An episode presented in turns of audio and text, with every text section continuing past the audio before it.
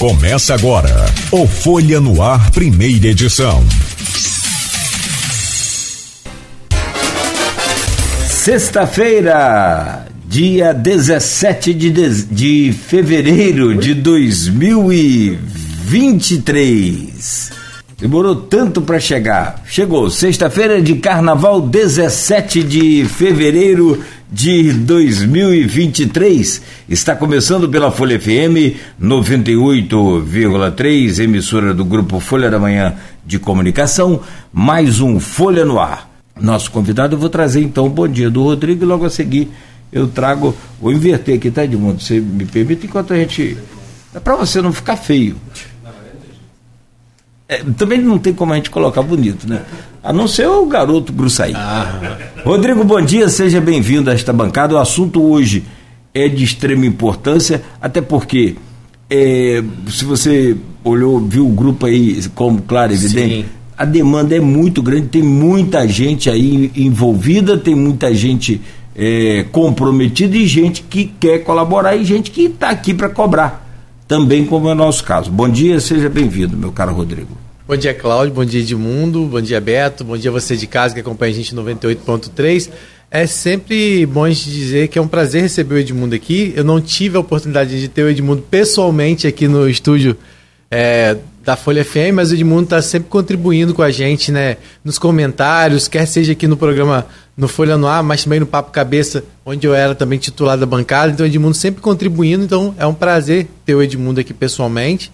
É, eu encontrei com o Edmundo rapidamente na última sessão da Câmara. O Edmundo estava por lá, vou até procurar saber o que, que ele estava fazendo, se ele foi só para assistir, se ele foi já para cobrar alguma coisa. É, porque o Edmundo, é, o Edmundo ele dá essa contribuição muito importante por meio do blog dele, também agora escrevendo é, periodicamente na Folha, é, é, é, contribuindo com artigos na Folha, né, e sempre trazendo esses assuntos que para a gente é muito importante, porque ele consegue, com os textos dele, ser um mobilizador, convidar outros atores a participar dessas discussões que são tão importantes para nossa cidade e que muitas vezes fica deixada de lado, como é a questão do patrimônio, que muitas vezes só ouve falar, mas na prática mesmo entra governo, sai governo, e a gente vê pouca é, resolutividade no que se diz respeito a isso. Então é muito importante a gente não deixar, pelo menos enquanto comunicador, que ele também né, é, é, no blog dele, nos artigos, é, nas redes sociais dele, a gente não deixar esse assunto de forma alguma de lado. A gente tem que estar o tempo todo. A gente fala de, quando a gente fala de cultura, a gente está aí na véspera do carnaval, é importante cultura popular. A gente precisa também é, valorizar ela com resgate de algumas coisas que vem se perdendo, como é, é o exemplo do Carnaval de Campos, que é um, um patrimônio né, que deveria ser também aí preservado e resgatado através das agremiações que estão aí sem saber o que vai ser do, do carnaval. Quer dizer, carnaval já não tem mais, né? Agora, pós o carnaval, a gente inclusive vai falar sobre isso com o Marcelo Sampaio amanhã no Papo Cabeça, que eu vou estar. Tá, fui convidado do Fabiano, agora sou convidado, né? Mas é, a gente precisa falar muito sobre essa questão do patrimônio histórico, do arquitetônico da nossa cidade, que é tão rico. E estava vendo os comentários lá no blog, no grupo do Opiniões, né? Quantas pessoas estavam ressaltando isso e esse papo que a gente quer trazer, porque infelizmente nós temos exemplos lamentáveis muito perto da gente, como é o caso né, do Hotel Flávio, do Museu Olavo Cardoso, Solar do Zairi, Solar do Colégio, sem contar a infinidade de prédios que a gente tem aqui na cidade que estão abandonados. Então, ter o Edmundo hoje aqui, para mim, é uma honra, justamente porque eu sei que eu vou sair daqui a, aprendendo cada vez mais.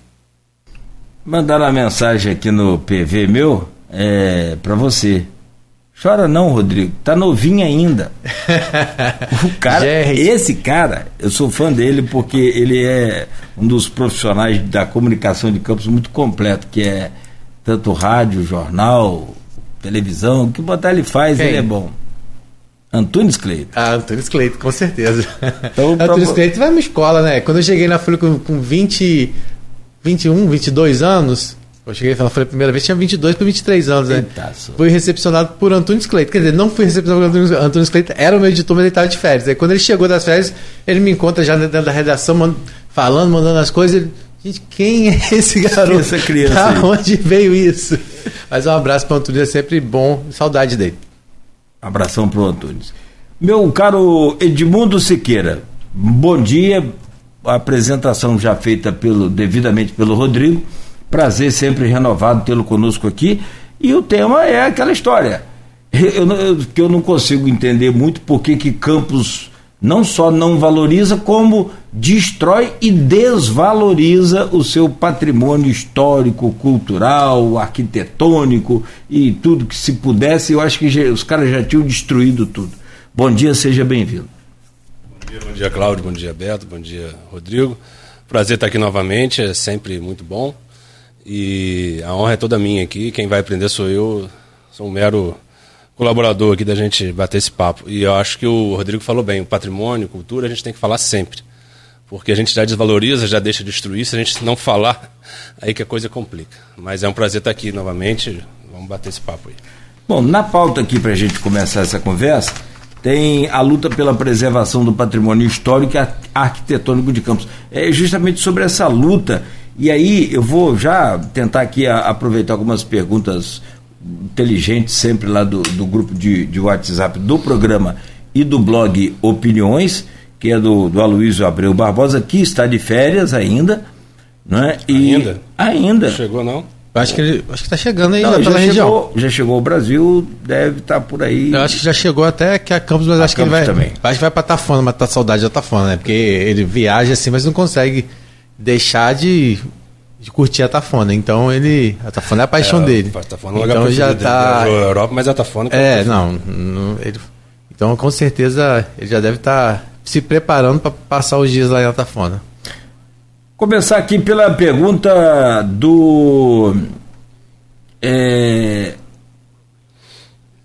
Rapaz, tem tanta pergunta boa aqui. Tem, tem sim. É. Tem, por exemplo, aqui, deixa eu começar pelo começo aqui, William Passos, geógrafo e estatístico também, colaborador aqui, está sempre com a gente, teve agora recentemente, é, e ele fala aqui, queria ouvir sugestões do ilustre entrevistado sobre a extração de vantagens econômicas para o município a partir da riqueza patrimonial, histórica e cultural deste que é o segundo município em arquitetura. Eu achei importante colocar essa pergunta logo no começo, porque a gente já vai falar de tudo. Talvez até ao contrário do que você pretendia, mas é, a monetização de, de, dessa, dessa riqueza que nós temos e que os caras. E aí, os caras, eu vou dizer aqui, autoridades e proprietários procuram destruir ao invés de preservar se a minha memória não falha, somente atrás da cidade do Rio. Obrigado e parabéns pela escolha do é, entrevistado. É arquitetura eclética, né? Bom de deixar assim. É. Fixar, porque é uma, é, mas não, observação. Não, a riqueza patrimonial nossa e arquitetônica, cultural, ela, ela, ela é eclética do jeito que você falou, perfeito. Né? Tanto no campo de, é, da, da, da, dos prédios históricos, quanto também do religioso que tem um patrimônio fantástico, fabuloso. Como aproveitar ao invés de destruir esse patrimônio, meu caro Edmundo? É a pergunta do William aqui, trocando seis por meia essa, dúzia. Essa aí é a pergunta literalmente de milhões. Do né? milhão, né? De milhões. Mas um, um abraço para o William. O William é um cara que tem contribuído bastante também, né? Dados. Ele tem a capacidade de trazer os dados aí da, da analíticos, dados estatísticos de maneira muito, muito didática. É, ele é muito ligado, né? Inclusive, essa questão do voo Campos-Paris aí, que foi uma informação que ele que descobriu e passou para a gente é, imediatamente. Ele é muito atenado a tudo. Assunto, é. né? Um abraço para o William. É, a pergunta de milhões, porque ela, ela precisa, acho que para o patrimônio acontecer e ser explorado, ela precisa de investimento. Mas para ter investimento, para ter, ter investimento, ela precisa discutir o seu uso. É, a, a, a, gente tem, a, a, aqui em Campos, pelo menos, a gente tem a mania, digamos assim, de tentar preservar o patrimônio só para ele ser, ser, exibido como, como uma construção que a gente passa e olhe. Não, não é só isso. O patrimônio tem que ter uso, tem que ter determinação de, de que, que ele vai ser para depois de, restaurado. Porque senão a gente reforma uma casa, a gente constrói uma casa nossa e fecha. O que, que acontece? Ela destrói novamente.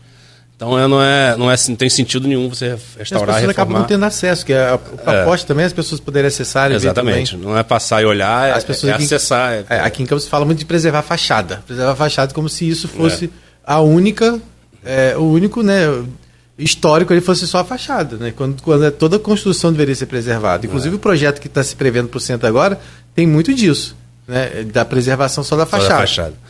Então, aí o, o, Rodrigo falou de arquitetura eclética, né? A arquitetura eclética, segundo os, eu conversei com alguns arquitetos, eu também não, não sou arquiteto, não tenho hum. conhecimento para para afirmar, mas é arquitetura que não é nada, né? É misturada arquitetura que não é nada. Mas o, o, o valor de campos, dos patrimônios de campos, não está na arquitetura, para mim, no meu ver. Está na, na, sua história, está nas suas construções é, sociais, históricas que fizeram ele, ele ficar de pé e alguns se perderam de maneira muito triste, como a, Santa Casa Misericórdia, a Igreja Mãe dos Homens, que é em frente ao, uhum.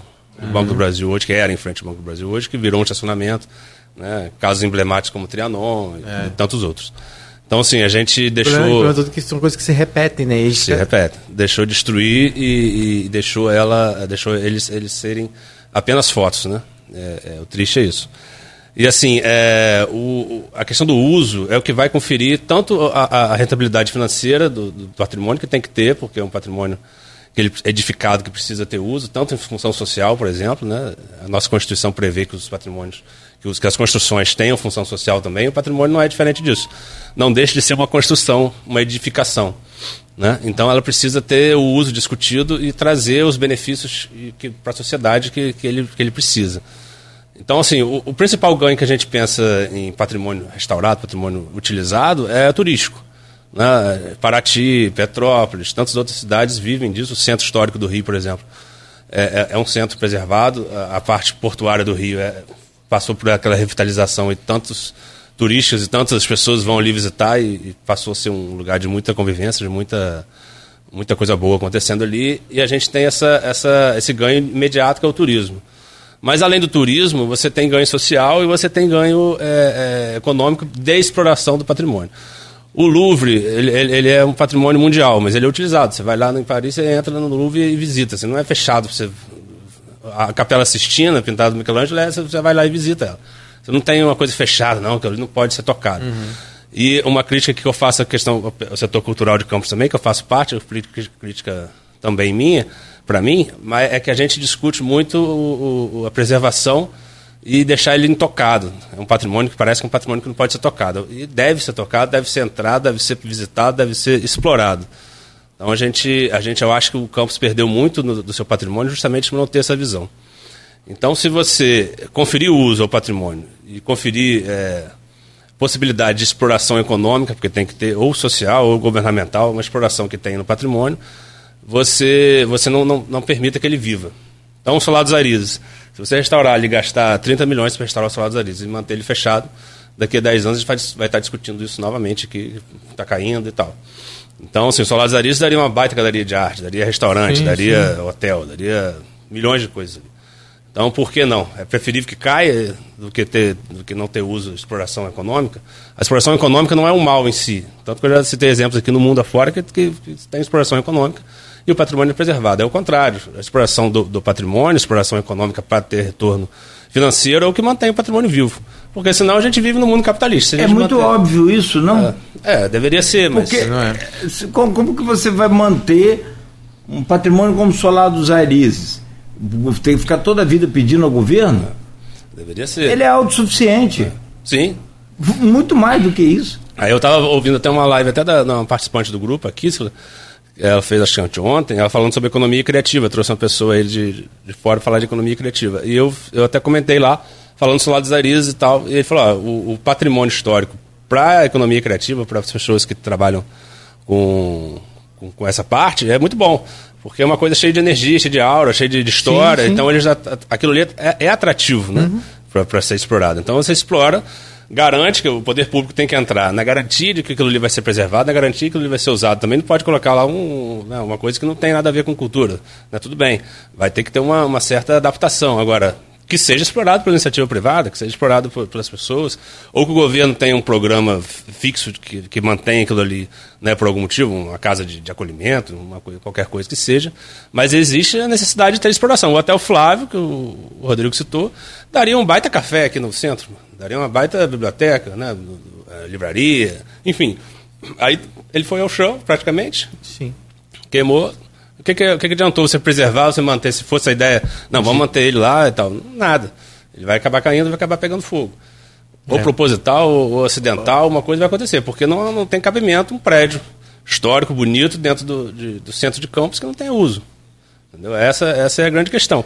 E aí, como o William perguntou do como trazer é, retorno, é justamente isso, é permitir fazer um programa municipal, ou um programa estadual, ou adaptar ele a um programas que já existem nos patrimônios, para que isso seja feito de, como política pública, para que a, a, a, a iniciativa privada explore os patrimônios. Se, é, é, só para. É, aproveitando para você, nessa linha que você está falando, a gente tem aqui o Copan.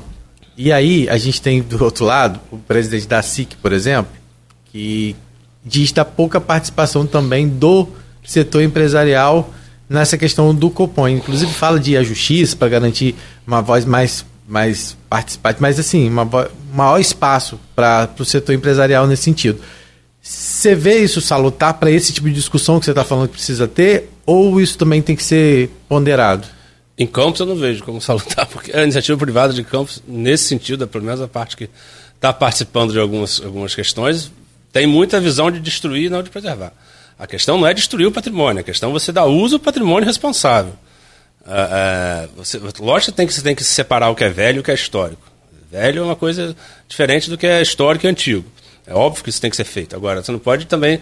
Não, vamos destruir tudo. Campos tem essa tradição. A Campos passou. É, é, não sei se as pessoas sabem, mas Campos é, quis ser capital do Estado. Né? Durante muito tempo ele tentou ser capital do Estado, capital do Estado, porque tinha uma relevância, o município tinha uma relevância econômica muito grande, tentou ser capital do Estado. Inclusive, antes pertencia ao Espírito Santo, né? e foi proposto a gente ser a capital do Espírito Santo, e eles queriam ser a capital do Rio. Campos sempre teve essa, essa imagem do, do carioca, do Rio, como uma, uma uhum. um espelho. E aí a modernização de Campos sempre foi nesse sentido. Não, precisamos modernizar Campos, vamos destruir tudo que é histórico para que construímos prédios gigantes e bonitos aqui, tudo moderno. A, a, a setor empresarial de Campos, parte dele, sempre teve essa visão de construir, modernizar a cidade. Modernizar a cidade não é você construir, derrubar para construir outra coisa. Modernizar a cidade é você trazer novos olhares para explorar as, as coisas. Não é destruir a modernidade, a tecnologia traz benefícios para a gente mudar o nosso olhar, não para que a gente destrua uhum. e construa outro. Então, assim, se você pegar Petrópolis e destruir. Modern... Ah, vamos modernizar Petrópolis, vamos destruir tudo, construir. Petrópolis acabou. vamos modernizar Paraty, vamos destruir as igrejas, vamos construir lá um resort. Acabou Paraty, só vai explorar metade das pessoas que iriam para lá. Então, assim, é, eu acho que o Copan ele precisa muito, muito mais atuação do que tem. O Copan permitiu que, o, que o, a obra do mercado acontecesse, por exemplo. É, não, é não, não era para permitir que a obra do mercado acontecesse. Por mais que você tenha toda aquela problemática ali do, do, do, do, dos Peraí, comerciantes. Fala, explica aí a obra do mercado, porque você está falando obra do mercado, é. o mercado em si precisa de obra. Precisa também. Não, Aliás, o mercado é o único que não tem obra ali. É. Então explica aí, por favor. É, na verdade, eu vou falar para ele o que é Copom, porque pode ser que tenha alguém ouvindo a gente não saiba, que é o Conselho de Patrimônio... Preservação e Patrimônio... patrimônio de não sei, é, a sigla não sei, mas é um é. conselho que municipal aprova né? e tomba patrimônios, aprova intervenções no patrimônio histórico. É. Vamos supor, a gente tem, nosso, tem o INEPAC, que é estadual, e o IFAM, que é federal, e nós temos o COPAN aqui para essa avaliação, né? que tem aí participantes da, tanto do poder público quanto da sociedade civil organizada, e aí é quem faz a análise né, da, da importância histórica desses imóveis. Né? Desses prédios. É, o Copan é esse órgão, é o que né, faz o tombamento municipal e faz a, as avaliações, enfim, tem outras atribuições, mas basicamente isso, é proteção do patrimônio. E quando você fala obra do mercado, você está falando do, do Shopping Popular Michel Haddad, que a gente sabia que ia acontecer o que está acontecendo. Eu não sei se você já, já teve a oportunidade de passar por ali, mas eu já até falei isso aqui diretamente com o Mauro Silva, que foi quem teve aqui recentemente, e a gente é, falando sobre essa questão, que, é, como não bastasse ali a obra do shopping popular, que é uma questão social que a gente teria que se. Ninguém fala que não precisava discutir, mas que, que não era a proposta, a, pela questão da importância que é ali. Mas além de ter construído e ter esmagado, o mercado municipal virou a extensão do shopping popular. Então, todas aquelas lojas que tinham ali, que vendiam coisas tradicionais, hoje viraram lojas de material eletrônico. Então, elas estão totalmente descaracterizadas. Ah, não bastando essa questão, o prédio do mercado municipal também foi invadido por essas lojas e totalmente descaracterizado. Você chega ali, é luz de boate, é parede preta, é neon, é tudo que não tem nada a ver com a proposta do que seria aquele prédio histórico do mercado. Então, assim, realmente é uma situação que é, ninguém está vendo. E aí, é isso que eu falo, às vezes, é, como é, trazer para a população essa discussão, essa visão mais ampla, se o próprio poder público muitas vezes negligencia, ele, não, ele vê e finge que não vê. Eu falei com o Mauro, por exemplo, aqui, você vai lá tá do mesmo jeito. Eu acho que o papel do gestor público é, é, é conciliar conflitos. Não, eu acho que se, se a, é, é essa questão de a gente falar sobre patrimônio, falar sobre cultura, ah, é chato falar sobre isso, só fala sobre isso, mas a questão é justamente essa. O gestor público ele vai conciliar conflitos e vai chegar às demandas que ele, que ele recebe e vai, vai, tratar. Então, se você, ah, vamos fazer a obra do mercado, se o gestor público tiver a demanda dos, dos comerciantes ali do, do camelô, ele vai tratar aquilo ali de forma isolada. Ele não vai tratar, se o, se o setor cultural não chegar para perto, digamos assim, e tratar esse assunto com ele, isso não vai ser resolvido. A sociedade civil precisa participar, essa é a grande questão. É lógico que o gestor público seria ideal se ele tivesse uma sensibilidade histórica, cultural, olhasse para ali, fizesse, óbvio, seria ótimo. Mas muitas vezes não é isso que acontece. Então a gente precisa que a sociedade civil participe da, da, das discussões. O COPAN é, é um, um órgão de sociedade civil, tem sociedade civil ali, tem governo, tem sociedade civil. Os conselhos de cultura é um órgão de sociedade civil. Né? Tem participação da, da, do município, município, mas tem participação da sociedade, sociedade civil. Então, a sociedade civil tem instrumentos para atuar, só que precisa atuar. A gente fica uma voz meio isolada porque a gente não tem participação, não tem apoio social. Então, assim, é preciso criar também as condições para que isso aconteça. O prédio do mercado é um prédio belíssimo. É um relógio, uma torre do relógio de inspiração francesa, de mais de 100 anos o prédio. Qualquer cidade responsável trataria ali como um ponto turístico fantástico. Isso não é, não é questão de, ser, de se falar de cultural, não. É questão é óbvia, é questão uhum. lógica. Questão mercadológica, inclusive. Ali seria explorado de forma fantástica. Você vai no mercado do Belo Horizonte, você vai lá visitar o mercado do Belo Horizonte. No mercado de São Paulo, você vai visitar, visitar. o mercado de São Paulo. Mesmo que o mercado de São Paulo esteja um pouco esmagado ali entre. É. Né, mas está lá. Está lá. Está preservado. Então, assim, parte de dentro, tudo. A característica do que é um mercado sim. municipal está mantida. Né? Diferente do de Campos. De Campos não tem mais essa característica. Sim. Então, assim, a, a, obra do camelódromo ela foi feita, aprovada pelo Copan. Não era para ser aprovado, porque é um tombamento ali que, que, que contempla o entorno, mas foi aprovado e foi feita um, uma estrutura de ferro, uma estrutura grande, esmagando o prédio do, do, do, do mercado. É. Eu, eu fui ali, fiz entrevista com algumas pessoas ali na época que eu escrevi sobre o mercado dos 100 anos. Muitas pessoas do mercado não conheciam todo o relógio. Sim. Porque ela está escondida. Você uhum. não olha ali, você só vê por cima praticamente. Então você, é, aí agora, agora, a prefeitura fala de um projeto, né? Que a gente, não sei se você chegou a ver esse projeto, que, que, que fala de tirar a parte de zinco que tem ali, aquela estrutura de zinco, e aí fazer na frente ali onde hoje tem as bancas de, de mercadorias, um, como se fosse uma praça para dar visibilidade, dar aquela visão do mercado de frente ali à beira-valão, né? E aí, esse seria o projeto inicialmente, fala de levar os feirantes para aquela região ali da Praça da República, que também é uma região é, para ser recuperada e ser construído um espaço para eles ali. Né? Mas Cláudio já, já, ouviu até, né, Cláudio, os comentários lá bem. Todo mundo briga. É, sim, já, já ouvi lá alguns feirantes, converso com eles. Uns já, pelo menos um falou para mim, só sai daqui morto, porque eu tenho 60 anos aqui.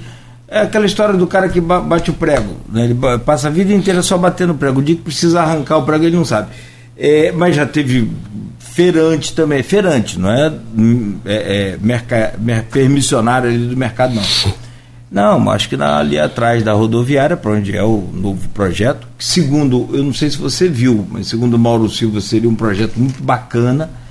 É, e a rodoviária Roberto Silveira é o coração dessa cidade do que diz respeito à interligação com bairros de interior, o que é fantástico. Então você vai ali, tem um mercado e uma rodoviária juntos, sem ninguém atrapalhar ninguém, pelo contrário, vai dar um. Não, e quem quiser ficar. Aliás, aí... a Praça da República, me desculpa, a Praça da República hoje, que é um fumódromo. É, é, um... é horrível. É horrível. Não, e se, e se for fazer o um levantamento dos feirantes que querem ficar ali, se fizer uma reorganização do prédio histórico do mercado, colocando dentro dele o que é de fato para ter, daria para alocar Agora, muita gente, porque você vê ali lojas que eram pequenas e foram compradas por essas lojas de eletrônico, de óculos, de tudo, dentro do mercado que hoje ocupam três, quatro lojas que antes dentro não eram ocupadas. Então, se você fizer a, a reordenação e a reorganização da parte histórica do mercado, dividindo em box para colocar o que é que é para o que de fato tem que ser para ser comercializado dentro do mercado municipal do prédio histórico, você consegue colocar as pessoas feirantes ali dentro. Só Boa parte, fe... inclusive. Só para fechar, eu vou trazer. Sim, perfeito. E você foi o que observou e trouxe isso aqui, essa descaracterização das lojas. Tem uma pergunta do, do Edivar aqui. mas eu vou, eu vou é, falar. No dia que. Antes, só, só um comentário. No dia que o, o, o, Mauro Silva teve aqui, eu pedi a ele, eu perguntei a ele, falei, por que, que não transforma a Secretaria de Turismo, a sua área de turismo em secretaria? E agora, o Edvar faz esse apelo aí e, e é muito importante, porque Edvar sim tem força, eu não. Mas o, o caso do, do Mauro Silva, eu falei o mercado municipal, o camelô e o hortifruti ali, aquele setor de, de feira, é todo um processo que você tem que primeiro não mexer na obra, na estrutura física, convencer os caras. Não, isso tudo é mole. Dinheiro faz isso. Você tem que mudar primeiro a cultura dos comerciantes, dos permissionários do mercado. Eu dei uma ideia ao Mauro. Eu conheço esses mercados do Brasil de fora a fora, de ver o peso até o mercado de, de, de, de Santa Catarina. Você vai no, no, no, pega os feirantes, os, os permissionários do mercado, leva ali no mercado central de, de Belo Horizonte, leva no mercado, acho que nem de São Paulo, mercado de São Paulo, que lá é, é, muito, muito, muito, muito elitizado. Você vai comprar uma maçã custa 15 reais. Então, fora da realidade aquilo lá para nós aqui. Mas vai no mercado central de Belo Horizonte, que é bem parecido com a gente aqui, e você vai ver o que, que é a preservação, conservação e venda, muita venda. Qual mulher que vai hoje ao mercado? São aquelas que porventura passam ali por conta da rodoviária ou do ponto de ônibus ou ponto de van, estão ali, passam no mercado e compram. Porque na maioria as mulheres não vão ao mercado até porque não tem lugar para colocar o carro. Pronto. Então faria isso. O que, que você acha dessas ideias aí e dessa concepção com relação à pergunta do Edivar que faz aqui, ó, com, é, ele concorda com você que prédio público, que os patrimônios não tem que ser usado e não só contemplado, e diz aqui mais, aí faz uma pergunta a você, Edivar Chagas, né, Edivar Júnior, que é o presidente da CDL, né, e é outro guerreiro também, outro lutador aí. Edmundo, o que você achou da minha cobrança para que o turismo se torne uma secretaria? É, primeiro falar do mercado. O mercado foi, eu fui um dos primeiros a escrever sobre isso, falar sobre Sim. isso, essa questão. Eu, eu perturbo o Almir aí, o Almir é um grande amigo e, e, muito atuante nessa área também. Ele foi reitor da UENF, um cara muito capacitado. E ele, eu perturbo ele há muito tempo sobre isso. Falei, Almir, vamos fazer esse projeto lá, você é o cara que pode fazer isso e tal. E aí ele, ele, ele, a gente discute isso há um tempo. A ideia de levar a feira para trás, trás da rodoviária, eu acho a, a, melhor opção. Agora, o próprio Almi falou isso comigo. É preciso que você construa, que você dê as condições deles irem antes deles irem. Porque é muito fácil chegar, é, o poder público tem, não tem essa, essa, essa, essa, questão de parar, de começar e parar. Então, é, vamos sair daqui, pessoal, vamos abrir a obra no mercado, tá? aí vamos levar vocês para trás da rodoviária. Chega lá, não, não, não faz a obra, os caras não ficam onde? É, então é, teve é, exemplo é. do, do, do é, na verdade o shopping popular foi isso que aconteceu, levaram é. as pessoas para um lugar na questão do provisório, sem nenhum tipo de e alagava, perdia uhum. tudo. E aí a pressão só aumentou para eles voltarem para ali, porque se eles tivessem ido para um lugar, como você falou, é, com estrutura, talvez essa pressão não fosse tão, tão Exatamente. Grande. Então, assim, é preciso, o próprio Almir sabe disso e fala sobre isso, é preciso que construa antes um lugar ou que né, que tenham a garantia deles terem um lugar melhor do que ali. É, o, o, o Claudio falou que eu tenho um ferante, um permissionário que não sai dali, mas ele, ele aposto que ele, que ele, conversando e mostrando e tendo a condição de um lugar melhor, ele vai. Não tem por que ele ficar num lugar pior se ele tem um lugar melhor para ir, tão ou mais movimentado do que é hoje, né, atrás do rodoviário. E aquele que quiser ficar ali, eu acho que pode. Pode também, ele tem o seu lugar ali. ali. A questão do, do, do, da feira é porque ela, ela, interfere, ela encobre toda a fachada do, do, do, uhum. do prédio do mercado. Então, assim, se já que a outra parte foi, foi perdida, abrimos aqui, então, de frente para o canal Campos Macaé, tiramos aquela, aquela, aquela estrutura ali, deixamos aquilo ali aberto. Existe até uma outra proposta que eu já falei também, mas é uma proposta mais sonhadora, de tentar botar a, o canal Campos Macaé da parte ali da, da, da Arthur Bernardes até o centro navegável, de fazer um limpo e tal, que as pessoas possam até usar isso como, como um modal de transporte, para que chegue até o mercado e dali eh, acesse a, a obra do mercado com um lugar organizado, decente, todo, todo legalizado, uhum. explorado, daria um ponto turístico, acho que eu iria sempre lá, acho que todo mundo iria lá de Campos, e tanto de fora. É um lugar organizado, bonito, histórico, restaurado legal, com, com uma, uma, rua ali que possa até funcionar à noite, com um barzinho, restaurante e tal Não, é uma coisa que eu acho que é óbvio que é, existe muito de recurso financeiro que pode ser aplicado ali para que as pessoas explorem. É lógico que tem que ser coordenamento. E lógico tem que ser convencido, conversado e, e, e dialogado com os permissionários para que isso aconteça. Lógico não é chegar assim, não, olha só, a partir de manhã vocês não estão mais aqui, vão lá para trás rodoviária, aqui não vão abrir. Não é assim que funciona. Mas e, desculpa, só não quero te atrapalhar mais, mas teve no governo Rosinha uma, uma tentativa de levar os feirantes ali para Beira Balão mesmo, ao lado das árvores de Azevedo, uma marginal ali. Um Você, gasto também, um desperdício de dinheiro né, com aquele gastou aluguel. Gastou um dinheirão, gastou-se muito, inclusive com aluguel, com obras ali, e virou o quê? Estacionamento. Fumó, é. não, nem estacionamento. Tipo, chegou a fazer bancada, chegou ah, a fazer sim, tudo. Sim. Virou ali um, um mas ponto os, de. É. Os próprios feirantes falavam, ó, estão construindo lá, mas a gente não sai daqui nem amarrado. Falei, mas gente, não, como que Não tá tem segurança, não tem. Mas não, não houve um entendimento não houve entendimento, você. Não, não houve, não.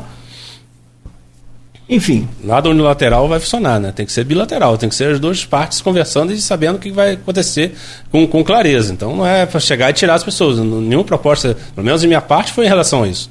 É para que a coisa aconteça com responsabilidade. Melhores para os feirantes, melhores para a cidade, melhores para o turismo, uhum. melhor para tudo. E aí chegando na pergunta do Edivar. Edivar é um amigo também querido, é um cara muito, muito atuante nessa área também. É, é, a gente conversa bastante, troca figurinha bastante sobre isso. E ele e ele, a proposta dele é excelente, porque a, o turismo de campos precisa ser um, dos carros-chefes. Porque a gente não vai ter petróleo para sempre. Né, já caiu aí, voltou e tal. Pode ser que continue, pode ser que não, mas o turismo é para ser explorado em campos. Então, por que não ter uma, uma, uma secretaria, né? Como o Edivar propõe?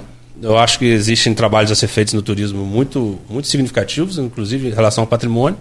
E deve sim ser, ser tratado de forma exclusiva, porque o turismo de campos é para ser muito maior do que é. E até hoje não foi. Sabe o que, que espanta? E eu vou fazer. Porque foi uma coisa que o pessoal do carnaval falou e é uma coisa que tem parecido ficar cada vez mais nítida. E acho que se não tiver uma intervenção, vai a situação não vai ficar muito legal. Você quase não tem visto uma interação da cultura com o turismo em campos. É como se fossem duas pastas que não se não dialogam. E, por exemplo, como foi dito, é, comissão do carnaval que foi criada pela Fundação Cultural Jornalista Oswaldo Lima, não tinha uma pessoa da Secretaria de Turismo, por exemplo.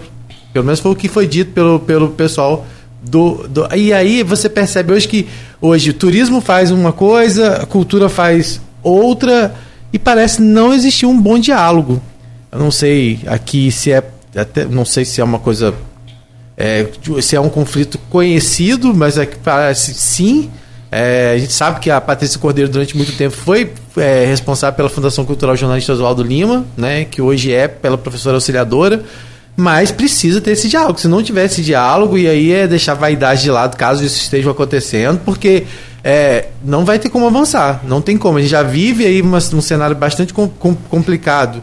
É, quando a gente tem exemplos como o Edmundo trouxe aqui, de Copan aprovar, por exemplo, uma obra daquela como foi ali na, no, no shopping popular, né?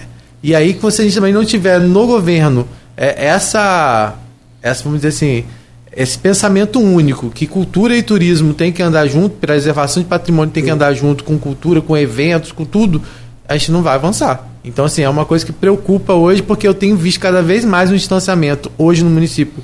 É, Sim, turismo é desenvolvimento? É, mas não, tem, não dá para caminhar sem, sem essa parte cultural, sem que isso esteja muito bem alinhado. E essa vaidade às vezes pode atrapalhar. A realidade, o, o meu caro Rodrigo, a gente precisa fazer um intervalo. Vou pedir licença a você, Edmundo. A realidade é que essas coisas não dão voto, assim claramente. Mas tira, né? Pode ser. Você tem uma rede hoteleira, você tem uma rede de, de bares e restaurantes. Campos tem um, uma noite maravilhosa, fantástica. Você tem opção, as opções gastronômicas de Campos são extraordinárias. Né? Então, mas a grande verdade é que desde quando eu, eu moro em Campos, ninguém fez absolutamente. E, e olha que já teve aqui secretaria de, de, de, de. Mas é sempre assim ou é desenvolvimento, turismo, é, é tecnologia e turismo, é um embolo que no final das contas o turismo é só um nome daquela secretaria e o cara está ali fazendo a, a, parte de que você falou, que é o pecado que o diabo mais gosta, né? que é a vaidade, como diz aquele, naquele filme, o advogado do Advogado diabo, do diabo. né? Então, assim, é a porta de entrada de toda essa desarmonia aí. Eu, eu, eu posso fazer, então, rapidamente esse Rapidamente, intervalo? porque hoje Edmundo tá E correndo. Edmundo tá correndo? Tá, Edmundo tá correndo. tem que ser cedo. Então tá, então vamos lá. Vamos 7 horas e 50 minutos. A gente faz uma pausa rápida aqui no, no Folha no Ar. A pergunta também, que não é tanto. É, é, porque é- não, não- não é menos valorizada do que a primeira feita lá no grupo do William, que é o, o, aonde foi parar ou em que estado está a recuperação lá do solar do colégio, que é o arquivo público municipal, onde a gente corre sério risco com essa chuva toda que está aí, com aquelas gambiarras de instalação elétrica que tem lá, aquilo de novo tem problema. Temos que falar sobre o Olavo Cardoso também. Também É, sobre o Olavo Cardoso e tantas outras mais que a gente tem que observar aqui ainda nesse, nesse programa de hoje com o Edmundo Siqueira. Programa de hoje conversando com Edmundo Siqueira, que é jornalista, blogueiro e servidor público federal. E o, o Edmundo tem abordado em, em suas análises muito bem feitas e, e bem elogiadas aí no portal folha1.com.br, no jornal Folha da Manhã, onde colabora também, é justamente sobre esse, essa preservação do patrimônio histórico e o Rodrigo Gonçalves traz aqui então essa pauta hoje para a gente é, tra- é, é, transcrever né, aquilo que o Edmundo coloca lá no papel e ele fala com a gente aqui hoje. Só lá do colégio, essas coisas todas, fico com você, Rodrigo. É, na verdade, assim, para as pessoas, entenderem, a gente está com. Posso dar um spoiler? Já uma, uma matéria amanhã sobre na edição da Folha falando um pouquinho sobre essa questão do Hotel Flávio, então foi da onde eu chamei o Edmundo para a gente falar um pouco sobre isso, até para a gente aproveitar o conteúdo desse programa amanhã, né, na edição da Folha em relação a isso. Só que eu também já, já tinha tido tinha tomado conhecimento, já era o meu desejo trazer ele aqui por conta também do Museu Olavo Cardoso, que é uma outra novidade que a gente pode falar, que foi uma ponte feita pelo Edmundo, eu acho muito importante, porque não adianta você ficar só escrevendo também quando você não se propõe de fato a colocar em prática o que você escreve. E o Edmundo tem sido essa pessoa, como eu falei, um mobilizador de fato, tem sido uma, foi uma ponte importante em relação ao Olavo Cardoso. É, é, se hoje há a possibilidade da, da construção, da, da elaboração de um projeto para o estudante de arquitetura, por, pela o time de arquitetura do IFE, para a recuperação e restauração do Museu Olavo Cardoso, foi uma ponte feita pelo Edmundo.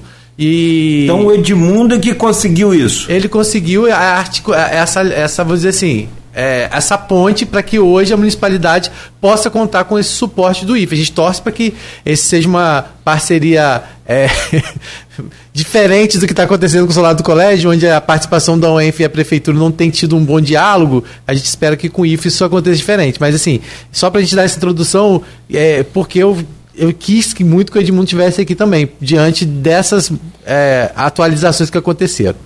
Mas a gente, para não deixar de atender aos nossos colegas que estão lá também no, no blog, a gente tem perguntas sobre o Olavo, e quando eu for falar do Olavo, o Edmundo fala sobre isso.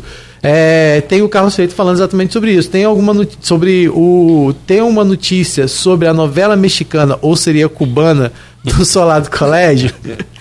É uma pergunta feita pelo Carlos Freitas. E eu queria que você falasse um pouquinho sobre isso, que já fez um ano da verba disponibilizada, né? E, Mais um ano. E o que a gente sabe nos bastidores, infelizmente, a gente não pode estar falando aqui, porque a gente não tem como provar, né? Mas a gente sabe exatamente o que está acontecendo. E quem está envolvido sabe o que está acontecendo. Por que, que o Solar do Colégio ainda não saiu do papel a, a, a- proposta tendo dinheiro? O, o, Solar do Colégio é uma novela cubana, mexicana, espanhola, não sei nem mais o que, que é Solar do Colégio. Lógico, a provocação da cubana, a gente sabe também porque o, né, o, o reitor da UENF, o Raul Palácio, ele é cubano, e o Carlos Feitos fa faz essa provocação aí, aliás, outro amigo, um cara muito capacitado que criou Sim, o arquivo sim, ali. muito bacana. A equipe do arquivo hoje né, foi construída por ele, uma equipe muito aguerrida, muito, muito capacitada também. E o Carlos Freitas faz eh, essa provocação, não é, não é gratuito, porque, eh, queira ou não, cai na- na- nas costas do, do- do administrador, né, do reitor, do, do gestor da, da universidade, a sua, a sua inabilidade, para ser, ser cortês, em aplicar 20 milhões que, tá nos, que estão nos cofres da, da universidade até hoje, mais de um ano. Ali foi um acordo, foi um acordo conseguido é, é, via via Alerj, Prefeitura de Campos. Foi disponibilizado 10 milhões para Cabo Frio, Fazenda Campos, Campo Limpo, se não me engano, o nome, e 20 milhões para a cápsula do colégio. Uma articulação feita pelo, pelo Vladimir lá, com a LERJ conseguiu, e colocou o ENF, porque o ENF não só é, a, a, de, deveria ser um, uma, instituição estadual, obrigatoriamente, escolheu-se o ENF não só por ser uma grande universidade, um orgulho da nossa. É preciso separar também o que é o ENF, o que é esse Sim. problema, é um orgulho para a nossa cidade, modificou a nossa cidade bastante. Não estou falando da UENF, estou falando desse caso específico, mas escolheu-se a UENF porque ela tem toda a capacidade de, de, falar sobre o arquivo, porque fez o restauro do arquivo antes. A, a FENORTE capitaneou isso. Então tem todo o conhecimento, a base teórica, a base documental, ele deveria ter, pelo menos, para que isso acontecesse. É óbvio que a UENF deveria ser escolhida para receber esse recurso. Isso não é, não é discutido. Isso deveria ser feito pela UENF. Agora a UENF resolveu, por motivos diversos, manter 20 milhões no cofre, né, até hoje não, não aplicar. O, o, reitor sempre bateu na tecla de que a, a prefeitura deveria entregar um, um projeto para que aquilo ali fosse executado. Não é. Os 20 milhões também é para ser feito um projeto. Você pode gastar parte dos 20 milhões para fazer o projeto. Se a prefeitura não entregou o projeto, ele deveria. Se a prefeitura exigiu que uma empresa fizesse, não foi isso que aconteceu, mas se fosse isso, ele deveria, olha só. Posso te interromper? Ah. Eu soube que o dono da empresa que ganharia a licitação do projeto estava no dia da reunião lá com o, o, o siciliano, com todo mundo. Isso procede? Da empresa que deveria ser. É, que, que faria a obra, que seria. O que acontece? Existia uma empresa. Seria vencedora é, da licitação. Acontece? Existia uma empresa, a Sabra. E se ele está lá, tem algum problema? Então, existia uma, uma proposta que a Sabra, uma empresa de Minas, que inclusive faz até é, um projeto de música lá, enfim, não tem, alegam que não tem capacidade, mas eu acho que tem, porque já fez algum, algumas intervenções de patrimônios. Mas a Sabra sempre teve envolvida e a Sabra tem um, um, um termo de, de, cooperação com a prefeitura de restauro do, dos prédios. Existia esse termo prévio à questão da UENF, existia essa, essa proposta da Sabra é, fazer aqui. O que, que, a Sabra faria? Captaria recursos. Aliás, que é outra questão que a prefeitura deveria ter, questão de turismo e cultura. Uhum. Uma equipe de projeto, porque existe recursos em diversos lugares, país e mundo afora, para captar, inclusive, fundo perdido. Então, existe, deveria ter Aliás, a, a, voltando à pergunta lá do William, a, a questão da, da, da, da, como fazer isso acontecer é justamente uma equipe de projeto. O projeto capta recursos para que isso aconteça aqui. Não precisa ser dinheiro da prefeitura, não. Mas, enfim, existiu o projeto da Sabra para que fosse executado ali, mas a Sabra ela estava em volta da questão. Ele estava presente lá, se era, se era ou não, é outra questão que deve, pode ser investigado, mas eu tenho certeza que ali, tenho certeza, digo de, de percepção, que aquilo ali não era, não era a X da questão. X a questão, se tivesse algum tipo de, de, de acordo, eh, era uma tentativa. Mas se a Sabra não aconteceu, se a Sabra não, não se estava presente e não deu certo, o Raul tinha a condição completa de chegar, não, tem 20 milhões, o dinheiro é, é meu, entre aspas, eu não quero fazer com a Sabra, eu quero abrir licitação. Ótimo, está certo. Abre-se a licitação, mas faça. Não pode, eu não vou abrir licitação, mas quando eu quiser. Não. E aí, o que tá, como está agora? O que, você sabe de fato? Agora, é, é, ela tem feito reuniões, a Rafaela, né, que é diretor do arquivo, tem feito reuniões com, com, a, com a, prefeitura e com a equipe lá da, da acho que Cláudio Valadares, a equipe lá de, de arquitetos, o IFAM também participa, eles mandam relatórios e tal, e tem feito a, toda a estruturação e procuradoria e tal, a estruturação para fazer a licitação. É um projeto moroso, tem, tem demorado, mas enfim, andando a passos curtos, mas está andando. Agora, esse, esses então vai passos, demorar mais ainda. Então. Esses passos curtos deveriam ser feitos lá um ano atrás, para chegar agora já ter começado uhum. pelo menos a executar a obra. Esses, esses passos todos que estão sendo feitos agora já eram para ser feitos antes. Não tem nenhum motivo para eles não terem sido feitos antes. E faltou diálogo no início? Então o que, que aconteceu? Faltou diálogo. Agora, faltou diálogo. Eu, eu fui em reuniões, fui em duas ou três reuniões sobre isso, inclusive no Rio, na LERJ. Eu fui em reuniões que foi falado para Raul. O pessoal da prefeitura falou para Raul: Raul, não precisa é, é, fazer com a Sabra, faz a licitação. Não estou impondo nada. Eu presenciei isso. Então, assim, não, não é, o diálogo pode, pode ter sido feito de outra maneira, pode ter sido um interventor, pode ter sido alguém que, feito de outra maneira, mas é, houve, existiu esse diálogo porque o Raul fizesse da maneira que ele quisesse. Então, se ele, lá na LERJ que ele aprovou isso, que ele aceitou isso, enfim, depois de um ano da, da parada, que eu estava presente nessa reunião, ele aceitou o que estava sendo proposto antes, que é fazer a licitação. Óbvio, não precisa ter, ter, ter outra questão. Ah, não tem projeto. Contrata o projeto. Contrata o projeto. A, a mesmo, o mesmo instrumento licitatório pode fazer o projeto pode fazer a obra, desde que não seja a mesma empresa que faça as, as duas questões. Então, assim, existem diversos caminhos para isso acontecer. E a obra do telhado, do Solado Colégio, que alagou há pouco tempo, serviço sobre isso, que alagou Sim. muitos, muitos documentos históricos lá foram, foram, muitos não, alguns foram perdidos, é, afetados. Aquilo ali é uma obra de telhado emergencial, com toda a característica de emergencial, que pode ser feita sem licitação. A obra do telhado. Mas, ah, eu quero fazer tudo licitação. Ótimo, mas faça. Não pode ficar parado. Aí ele está alegando que a licitação teria que ser feita pela prefeitura, a prefeitura pagar a licitação, porque senão, se ele fizer, até onde eu, ente, eu consegui entender que isso aí acabou virando um, um, um embrólio tão grande que você fica perdido se não né, tiver todas as informações corretas. E aí o Raul alega que a prefeitura deveria então pagar esse, esse, esse, esse, essa licitação desse projeto, que eu acho que fica em 500 mil, uma coisa assim, e porque se ele pagar com a verba, vai dar problema para o CPF dele. Abriu um parênteses aqui, registrar aqui que o homem está ligado e está vindo aí. É, o Ícaro mandou um, um, abraço aqui, transmitiu aqui um abraço aqui no, no, no WhatsApp do Aloysio Abreu Barbosa, eles estão ouvindo aí a rádio. Mandou um abraço pra gente, mandou um abraço para você, Rodrigo, para você, Edmundo, pro Beto também. E depois do carnaval, volta com fôlego. 60 dias também, né? Se não tivesse fôlego renovado, né? É, isso aí. Edmundo, agora só. É... Mas aí sim, só concluir essa, essa, esse raciocínio meu e com certeza a viagem que o Aloysio fez seguramente vai dar um livro, no mínimo, né? No mínimo. No mínimo. Aliás, né? a viagem fantástica. Acompanhei é, de longe, mas é fantástico. Também a gente acompanhou ah. pela internet aqui, mas acho que foram três continentes, se eu não estou. É fantástico, fantástico. Maluco. Mas né, estamos aguardando aqui com, com, com ansiedade. É, só uma pergunta que eu fiz com relação a essa questão da lista. Quem é que é o responsável pelo Estado? Se o Raul fizer, eu digo Raul, é, porque o ENF, o ENF é um, é um, é um conjunto, não, a gente não pode também, né, acho que misturar tudo. Mas a pessoa que está lá como responsável é o Raul. Dá, daria problema para ele? Você já chegou a ver isso? Me parece que houve um entendimento também numa nova reunião com o próprio. É, é, na Lege também, com o próprio siciliano, com todo mundo participando. Não, o Raul, pelo que eu sei, queria que o projeto fosse entregue pela, pela prefeitura. Pronto. Licitado e entregue pela UENF. Ele queria? Ele queria que o projeto fosse entregue. Ele, ele alega que não encontrou a situação que foi passada para ele. ele. ele. achou que chegasse lá no, no Olavo, no, 20, no, no, no solar do colégio, com 20 milhões no bolso, já estava tudo pronto, projeto executado, tudo certinho, tudo orçamento. Se chegasse só e passasse o dinheiro para a empresa fazer, fazer a obra. Mas não, lógico que as coisas não funcionam assim. Óbvio que vai ter trabalho. Senão você não aceite. Aliás, ele podia devolver o recurso, inclusive, se ele quisesse, lá um ano atrás, e viu que a situação não está certa, o que, que você faria? É, devolve o recurso. Não, não quero, não achei certo, achei que tem, tem, tem algum problema ali legal, entrega o recurso de volta, não pode ficar parado. Enfim, mas ele queria que o projeto fosse entregue. Mas a, a licitação, eu não vou, não vou também, né, pode existir outros entendimentos jurídicos sobre o caso, mas a licitação é para ser feita com dinheiro.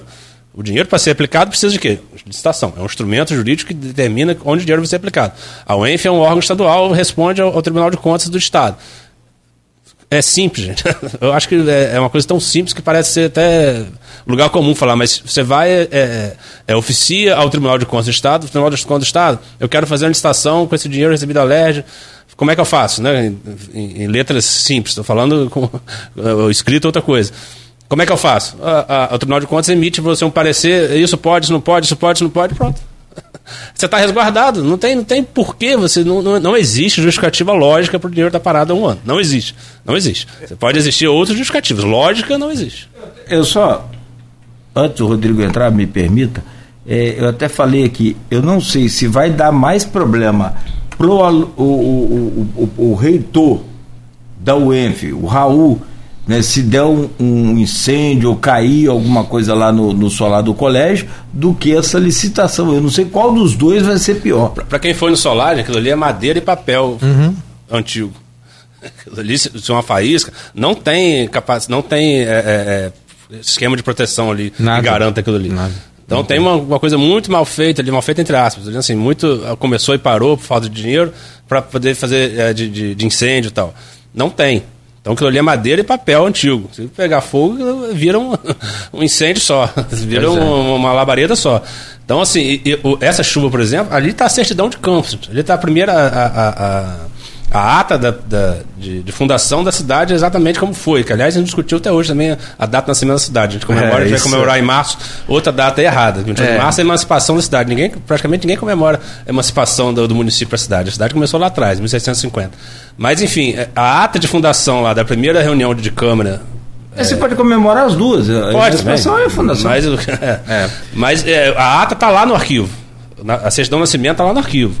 Então, se, se, você não sabe o que tá, é, da onde você nasceu, você pega o seu certidão de nascimento, seu lugar. É, é, simbólico, mas pega sua certidão de nascimento, sua identidade Botafogo, você ah, simbolicamente você vai apagar a sua memória, a sua história, né? Eu não sei onde eu nasci, não sei quem é meu pai, não sei, imagina se ah. você hoje não soubesse onde você nasceu, quem é seu pai, quem é sua mãe, você, você, estaria, você estaria perdido, né? E aí, quando você Tem uma vê. cobrança aqui pra ele. É, é, e aí, quando você vê. Não vai ficar muito bom pra ele, não. É, mas o problema ele, ele falou aqui o, 60 dias. O problema todo. Pra Luísio. A Luísa já falou aqui. Foram 44. Os outros 16 cobrarei do Edmundo.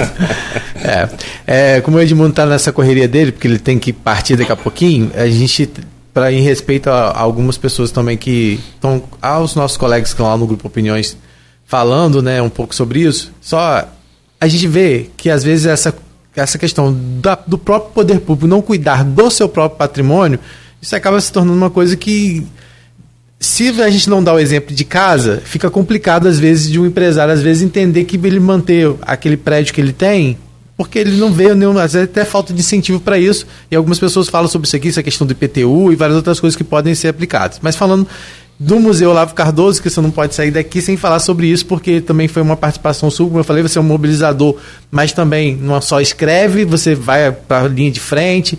E aí o Museu Olavo Cardoso, a gente sabe de um diálogo que foi intermediado por você para recuperação do Museu Olavo Cardoso, na verdade, a elaboração de um projeto com o IFE.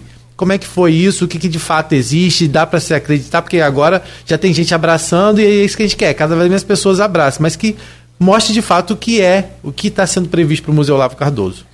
É, o, o Cláudio falou que é, Edmundo foi responsável por isso. A gente está falando de vaidade mais cedo, não, não vou cometeu o pecado favorito Inclusive, do Inclusive é a pergunta do Arnaldo Garcia lá no grupo. Ah, beleza. Um abraço, Arnaldo. De, eu não de... gosto de injustiça, não, não, não seja Mas, mas eu não vou cometer a vaidade de falar que eu que comecei, eu que fiz tudo. Não, não, óbvio que isso é coletivo. É, eu sou Independente de quem né? começou, não, não, não, é, não é essa a questão. A questão mas eu não menti. Não, não mentiu, mas... Você mas que começou, Sim, mas... também não me deixa mal aí. Não, né? não, não é, é, é, a mais pura, ver, é a mais pura verdade. Quem falar o contrário, tem como provar, inclusive. Mas é, é, eu não falo, nunca falei, não sou de, de falar falar no popular uma coisa por outra. O que eu, o que eu falo é porque aconteceu. Independente de, de, de, de, de narrativa, foi, aconteceu. Não vou falar também, não, eu fiz, não sou político, não sou, né, de, de falar, não tem porquê mentir, nem, nem, nem, mentiria. Mas aconteceu dessa maneira, sim. Eu comecei, mas não é a vaidade, falei, eu comecei e fiz. É, uhum. O que uhum. importa é, é o objetivo. O Vladimir, eu procurei ele pessoalmente, falei do, do, do Olavo, que é uma demanda, o Divar também, antes, o Divar, aliás, faça justiça também. Divar e a auxiliadora eh, se reuniram e procuraram, me pediram ajuda para a questão do, de escrever e tal, de falar sobre o Olavo para criar uma, uma, uma, uma, tentativa de ajudar.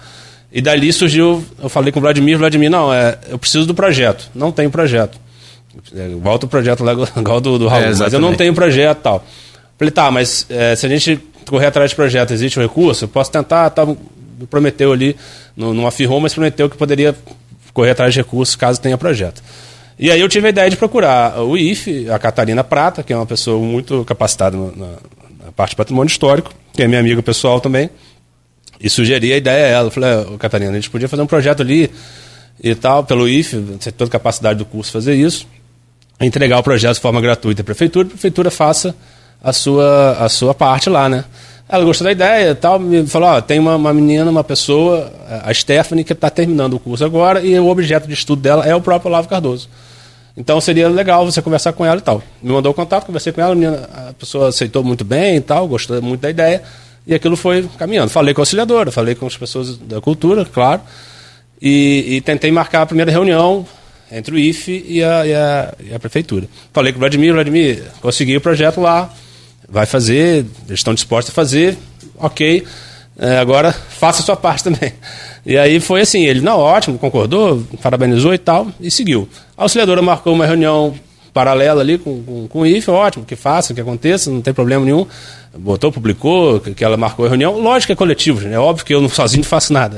Preciso, é, é, o Rodrigo falou, você tem que participar. Eu acho que você não adianta também ficar de fora. Campos tem muito isso na parte cultural. Uhum. Não, ah, critico isso, critico, critico, critico. Quando cai, viu? Eu avisei que caiu. Mas você não mas fez nada. você não fez nada, você só avisou que caiu, mas não fez nada. Então, assim, precisa ter essa, essa, essa ação, eu acho. Via, via instituição é o melhor caso, mas ou faça pessoalmente, como eu estou fazendo.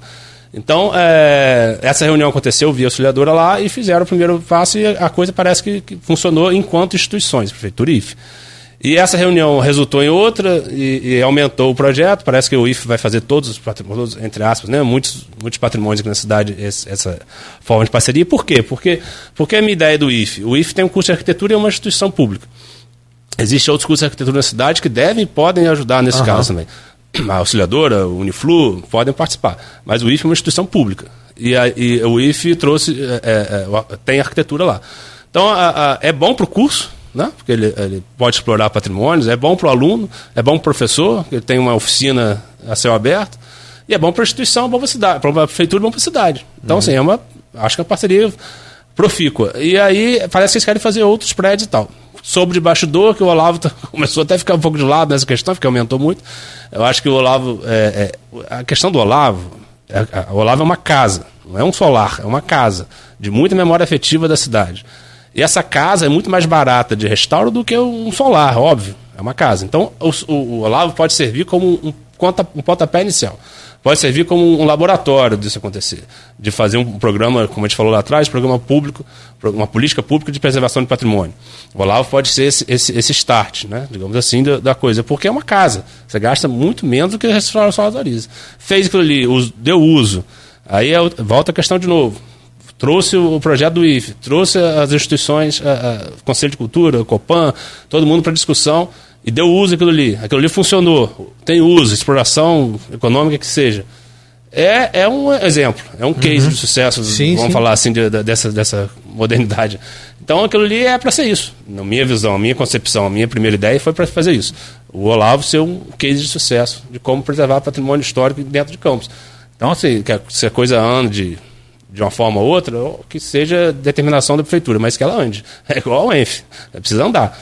É, é, a gente tem outras perguntas aqui no grupo, como eu falei, é, uma inclusive que é, daria o start para a gente falar do outro assunto que a gente colocou com você na pauta, mas eu sei que você está nessa correria hoje aí, né?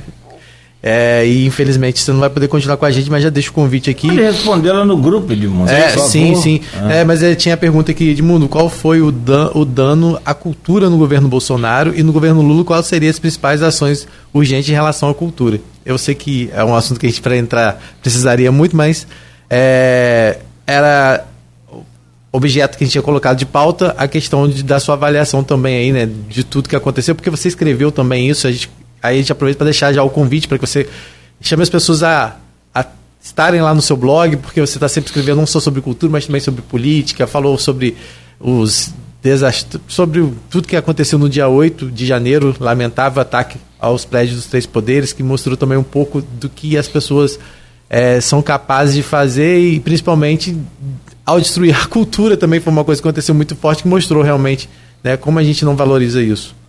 É, o, o 8 de janeiro foi. A gente falou do simbolismo emblemático, né? Você destruir obras de, de Cavalcante, destruir obras essenciais ali, pegar a Constituição, a gente falou da, da Sexta do Nascimento de, de Campos, está no arquivo, né? Sim. né? É, é, eles pegaram a Constituição lá que o, o o terrorista, digamos assim, ele não sabia que a Constituição ali era original ou não. É uma cópia. Mas ele não sabia se era original ou não e pegou e, e, e levou ela, exibiu como troféu e tal. Então aquilo ali é emblemático da questão cultural também. Como que aquilo ali, como que não se respeitam os símbolos nacionais, né? Como que se não respeitam, se, se invadiu prédios públicos, depredou, sem nenhum respeito a símbolos nacionais. É, uma, é, uma, é um sintoma. Acho que aquilo ali é, é, é, é a metástase do, do problema nosso primeiro que é a falta de cultura, falta de educação, falta de, de políticas públicas nessas áreas. Então, é lógico, o bolsonarismo como o Rodrigo falou, a gente deveria falar aqui muito mais profundamente, uhum, muito mais sim, tempo sim. sobre isso. É, é uma Não, questão e, e já de fundo. Com, e já fica o convite, né? Assim, eu tenho certeza que é uma discussão que o Luiz que está ouvindo a gente é. rádio agora vai querer participar. É. A gente não te recebeu aqui ainda desde a eleição, né, do, ah. do presidente. A gente recebeu já você aqui. Claro, você está sempre contribuindo com a gente na Folha, mas aqui no programa, né, eu ainda não tinha te recebido e, e eu acho que é importante a gente trazer esse debate, sua opinião, mas no blog também, quem quiser, tem vários textos sim. lá, né, falando sobre isso, tanto sobre a questão da preservação do patrimônio, como também essa questão, é, vamos dizer assim, política. Né? É, é uma questão de fundo, como o Rodrigo falou, está é, lá escrito de maneira eu acho que deve, deve ser tratado o tema. Não é um tema simples, é um tema complexo, que existe muitas, muitas nuances aí, mas a gente está falando aqui superficialmente por causa do tempo e tal. Mas, assim, é, o 8 de janeiro foi é, um exemplo daquilo ali, foi um exemplo da destruição promovida pelo governo Bolsonaro na parte cultural, educacional. Os governos populistas de, de, de extrema-direita têm essa característica, também o de extrema-esquerda também tem essa característica, de controlar a parte cultural, porque é preciso fazer isso para que o fascismo fez isso, uhum. o nazismo fez isso, né? apropriou-se de símbolos. O fascismo ele mudou a bandeira do, do, do país, né? da Itália. O fátio, né? que é aquele conjunto de, de, de, galhos torcidos, né? que é do fascismo, que é, unidos a gente cria uma coletividade e tal, mudou a cultura do local. Então não é, não é, é, não é simples falar disso. Porque mudar a cultura, você muda a capacidade de você influenciar as pessoas, controlar as pessoas. A cultura é um, é um ponto essencial. Você sabe que os Estados Unidos é assim pelos filmes. Filme é o quê? É cultura. Então, assim, é, é isso. É óbvio que a cultura influencia a, toda a, as outras partes. Então, é, o governo Bolsonaro há de se lembrar que um secretário de cultura, o Renato Alvim, ele, ele fez um discurso, foi, caiu por causa disso, Atrás dele tinha um, um, um quadro. cenário todo é, montado. Do Bolsonaro em preto e branco, acho. A música de, de, de Wagner, de, de, ópera, tocando. Uns símbolos ali, a cadeira, a roupa, a indumentária, o jeito de falar. Exatamente como o, o, Joseph Goebbels, que é o, é. o ministro nazismo, do nazismo da, da o, o, arquiteto da, da solução final dos judeus. Então, assim, não é porque ele, ah, eu acho, eu acho que ele é nazista. Não, ele era nazista. É. Todos os símbolos nazistas, simbol, simbolicamente, Não, não foi ali. coincidência, não. Ah, o texto do discurso era. Também. Então, assim, não é, não é questão de falar, ah, será que ele é nazista? Não, ele era nazista. Então, o secretário de Cultura do nosso, nosso país era nazista. Então, assim, não, preciso falar mais nada em relação ao tratamento da, da, da cultura no governo Bolsonaro. E aí, essas questões de fundo que a gente falar, é, não vai ter tempo de falar, mas as questões de fundo disso são muitas questões. Uma delas é a Lei Rouanet.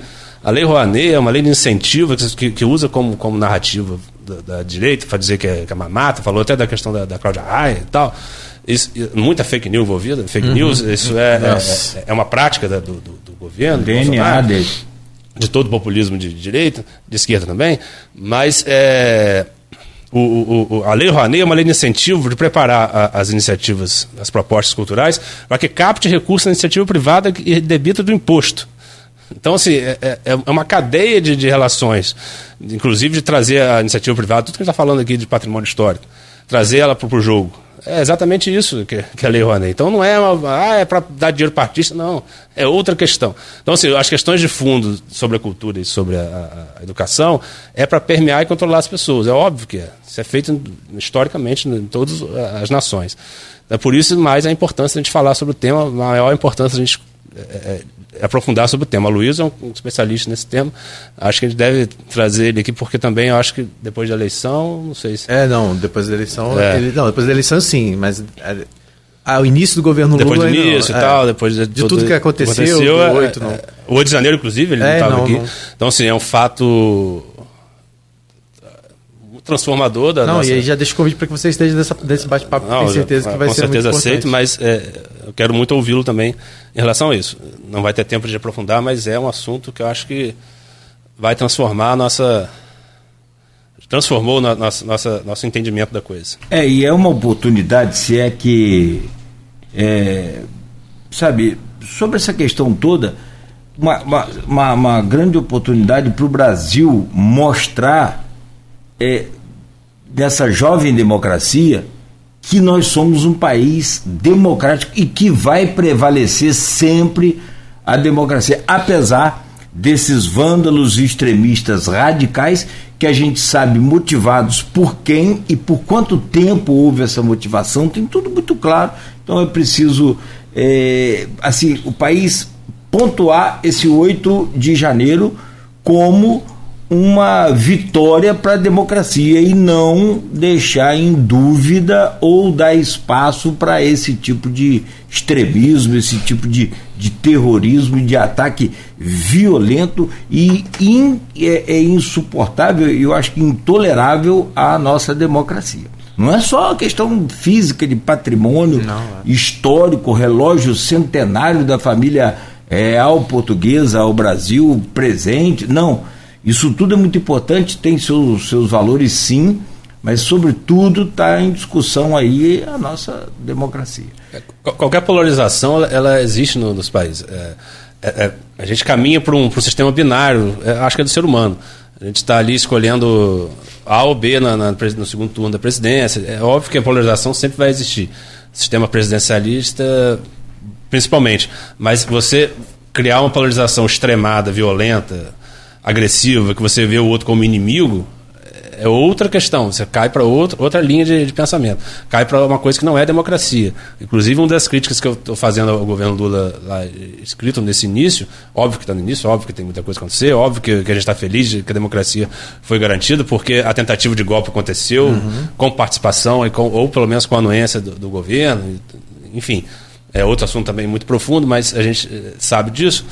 É, a, a, a, a, proposta ali de, de, de, fundo é justamente trazer essa, essa mudança de, de, paradigma social. Você tem que tratar o outro como inimigo. O outro é você, a esquerda é o comunista. Né? Não tem nenhum comunismo no Brasil. Inclusive, o, o golpe de 64 foi com base num plano fantasioso de invasão comunista.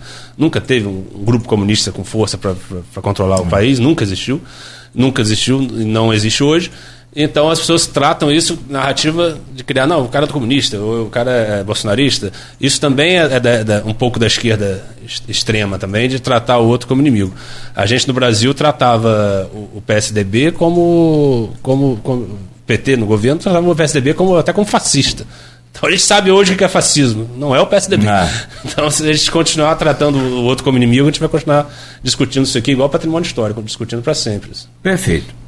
Bom, estou com a, com a promessa aqui de, é, é, como você falou, né, Rodrigo? Uhum. Você retornar aí para outras pautas e outras demandas e também lá no grupo de WhatsApp e também na nossa página ali tem várias é, participações, por favor. Edmundo, forte abraço, um bom carnaval para você, obrigado pela sua é, participação, pela sua colaboração, é, não, não só aqui no programa hoje, mas de uma forma geral no grupo e, sobretudo, pela sua colaboração importante né, na cultura e na preservação desses patrimônios que nós temos aqui. Peço desculpas também aos ouvintes e, e pessoal que está interagindo com a gente. Não deu tempo de fazer todas as perguntas a você.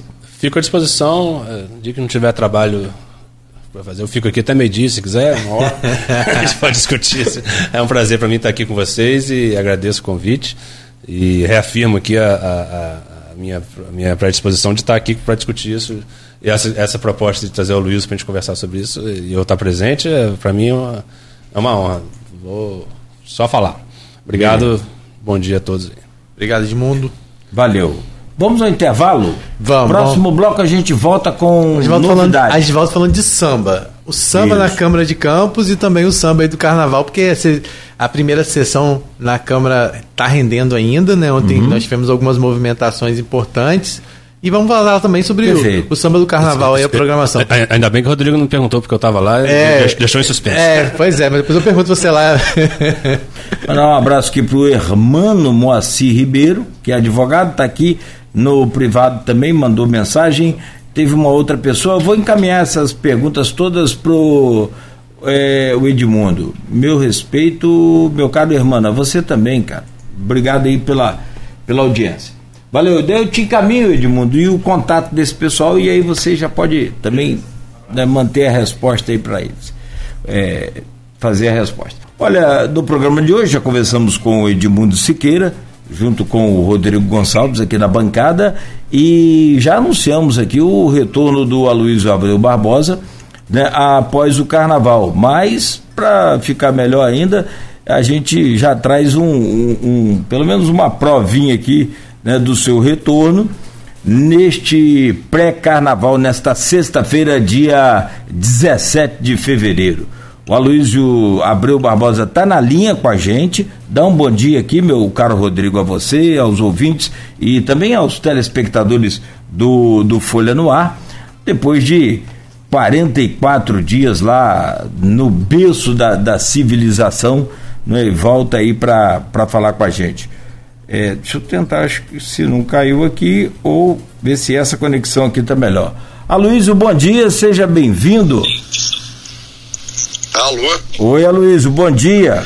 Prazer falar com você depois aí desses 44 dias, como a gente falou aqui, onde você pôde acompanhar junto do seu filho Ícaro Barbosa, né, está aí no berço da, da civilização mundial. Bom dia. Bom dia, Cláudio Nogueira. Bom dia, Rodrigo Gonçalves. Bom dia, Beto. Bom dia, sobretudo você, ouvinte, pelo streaming telespectador do Folha no Ar. É, foi um, uma viagem longa, né? Eu estava algum tempo sem, sem viajar pro exterior, né? Acho que faz. Acho que devia ter mais de cinco anos, que eu, cinco, seis anos que eu não fazia uma viagem exterior. E fiz uma viagem longa por três continentes, né? Europa, África e Ásia. Oriente Médio, fui a Holanda, fui a, ao Egito, andei bem no Egito. Fui a Israel, andei bem em Israel também. E Paris e um, alguns arredores ali de, de Paris. Não andei muito na França, não. Fiquei mais em Paris e arredores, né? Na última semana encontramos com Dona Diva, eu e Ícaro encontramos com Dona Diva na última semana que passamos em Paris. E estou regressando hoje, vim, vim é, mais cedo para não pegar engarrafamento por conta do carnaval, mas não teve jeito, saí de lá quatro horas, acabei pegando engarrafamento até ali, entrada para Rio dos Lagos, né? Uhum. Bastante tumultuado, imagino que quem, quem vai pegar do Rio para Rio dos Lagos. Quem estiver saindo de casa agora vai, vai, hum. vai, vai, ter um engarrafamento bom, porque eu peguei antes do dia nascer já estava meio engarrafado. Ai, né? É brasileiro, brasileiro com carnaval, né? É, é uma associação que acho que não tem igual em nenhum, nenhum outro lugar do mundo. Todo, todo mundo é carnaval, mas o amor, o amor do brasileiro ao carnaval é uma coisa talvez única no mundo. É, é verdade. E ali, você é, imagina depois de meio-dia, então. Agora, é, Aloysio, falando sobre essa viagem aí, e depois, é claro, evidente, você vai estar aqui a partir de. Né, depois do carnaval. É, vai, vai a, a, curiosidade maior, pergunta do milhão. Vai render um livro, pelo menos? Não sei, muito cedo. Eu, eu fiz um, um, um diário, um grupo, um diário de viagem, um grupo de WhatsApp até para registrar algumas primeiras impressões, porque são as mais fortes, depois elas acabam, elas acabam se perdendo se você não as registra, né? Uhum.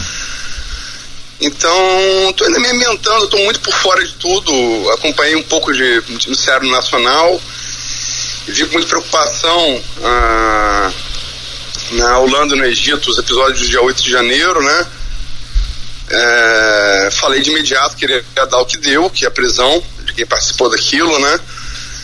é, aquela invasão do, dos três poderes, né? Enfim, depredação, uma coisa meio que, que, que o Brasil está tendo isso nos, últimos anos, né? Repetindo o que acontece nos Estados Unidos, né?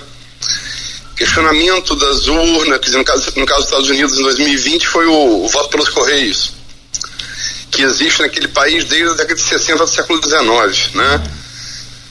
é, como uma fabricante imediatamente prévia, uma derrota que estava indicada em todas as pesquisas. E depois disso, nossa citação do, do resultado eleitoral, invasão do Capitólio, né, em 2021, e tivemos aqui, infelizmente, é, uma história muito parecida, o questionamento das urnas, né, eletrônicas, é, que também não, não, não foi à frente, nunca, tivemos, desde que elas foram adotadas no, nos anos 90, nunca tivemos um caso sequer comprovado de fraude, um caso sequer, tivemos centenas ou milhares de casos comprovados de fraude com voto em papel, né, antes, e depois a nossa citação do resultado, né, e a invasão da, do, do, da sede dos três poderes com depredação. Vi com muita preocupação, As pessoas lá fora também viram com muita preocupação, né, o que estava acontecendo com o Brasil.